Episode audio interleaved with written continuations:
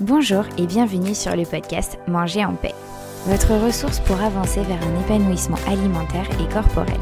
Je suis Charlène Béraud, diététicienne nutritionniste et hypnopraticienne. Je suis ici pour vous aider à retrouver une relation sereine avec votre alimentation et bienveillante avec votre assiette. Chaque semaine, je vous partage mon expérience, mes outils et mes conseils avec douceur et bonne humeur pour enfin vous réconcilier avec votre corps et votre assiette. C'est parti pour l'épisode du jour. Bonjour à tous et bienvenue dans le premier épisode de Manger en paix. Je suis vraiment ravie de commencer cette nouvelle aventure du podcasting. Ça faisait maintenant quelques mois que je voulais me lancer et, c'est maintenant chose faite. Pour brièvement me présenter, je suis Charlène Béraud, diététicienne, nutritionniste et hypnopraticienne en libéral. Je suis installée dans la région lyonnaise depuis début 2018. Avant de me lancer en libéral, j'ai fait des remplacements à l'hôpital et travaillé un petit peu plus d'un an en tant que salarié dès l'obtention de mon diplôme. Depuis que je suis en libéral, je suis complètement épanouie dans mon travail. J'adore ce que je fais car c'est vraiment important pour moi de vous aider à, retrouver une relation euh, saine et sereine avec euh, l'alimentation et aussi votre corps. Et c'est justement pour vous aider encore plus à, ça que j'ai décidé de lancer ce podcast. Dans ce podcast, vous allez, euh, vous allez avoir un épisode qui va sortir chaque semaine, le lundi. Alors si vous ne voulez euh, pas en louper un seul, euh, n'hésitez pas à vous abonner à ma chaîne, ça me ferait très plaisir. Sans plus de bavardage, pour ce premier podcast, et avec également la nouvelle année qui démarre, je souhaitais vous parler d'objectifs. Sous-entendu, objectif perte de poids, et, et de voir en fait la différence entre un objectif et une intention de perdre du poids. Car quand on a un, objectif euh, de perdre du poids, on, a du coup un chiffre en tête. On a une balance en tête, on a une valeur à atteindre. Et en fait, du coup, votre motivation, eh bien, elle est tributaire d'un résultat. Ça provoque de manière générale, un petit peu consciente et inconsciente, un stress quasi permanent. Et souvent, bah forcément, on se met la pression pour atteindre cet objectif poids qu'on s'est fixé. Du coup, quand on se fixe un objectif poids à atteindre, il y a deux possibilités. La première possibilité, le premier cas, bah, c'est on réussit. On réussit, on a atteint son objectif, euh, donc bah, c'est super, c'est génial, on, est ravi, on se sent forcément bien mieux dans sa peau, c'est top, on est, hyper joyeux. Et, en même temps, maintenant qu'il a atteint cet objectif, bah, qu'est-ce qui va se passer? L'objectif est atteint, ça marque un petit peu comme une sorte de, bah, de fin. Et souvent, du coup, le risque, c'est que d'un coup, bah, ou de manière un petit peu plus progressive, il y a un relâchement. Et oui, c'est assez normal, on, est humain. Alors maintenant que l'objectif est atteint, souvent on relâche la pression. Et potentiellement, le risque, c'est de tellement se relâcher qu'on va manger plus ou différemment.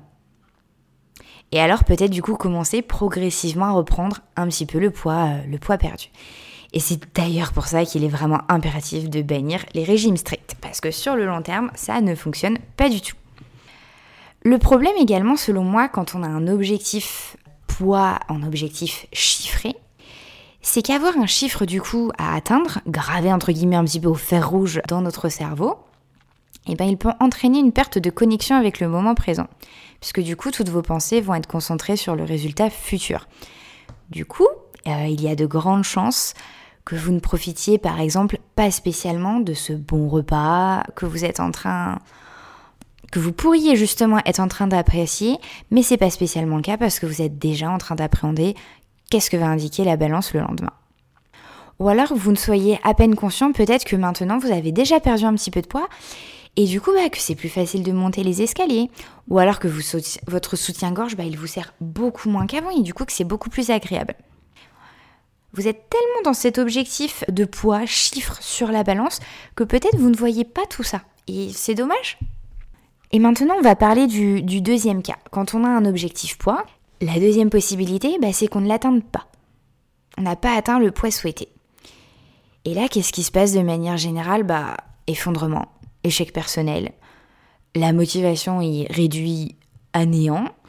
Et en soi, c'est totalement compréhensible. Alors que pourtant, vous, avez tout fait pour atteindre cet objectif, mais voilà, malheureusement, il y a des facteurs qui ne sont pas sous votre contrôle et qui ne le seront jamais. Votre patrimoine génétique, votre passé nutritionnel, vos antécédents médicaux, votre âge, votre état de santé, etc. etc. C'est Du coup, très important de prendre conscience que la volonté ne suffit pas pour atteindre le poids que vous êtes fixé.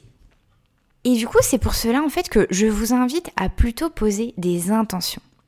Les intentions vont vous amener à changer votre état d'esprit, le faire croître, grandir de manière bien, bien, bien, bien plus positive. Se fixer donc une intention de maigrir, parce que voilà, votre objectif, votre but peut bien évidemment toujours être le même. Hein. Se fixer du coup une intention de maigrir, c'est la centrer sur vos valeurs, c'est-à-dire sur ce qui compte vraiment pour vous. Prendre soin de vous, de votre santé, de votre bien-être physique et mental. C'est une motivation qui est intrinsèque et surtout du coup qui est inépuisable. Oui, oui, oui, j'ai bien dit inépuisable. Cette intention, elle aura du coup un champ d'action beaucoup, beaucoup plus large et surtout la motivation va persister en cas d'échec.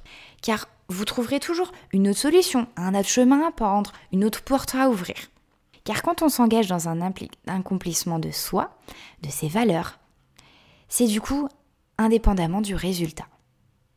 Vous ressentirez du coup beaucoup plus de sentiments positifs et d'efficacité personnelle, ce qui fait forcément beaucoup de bien au moral.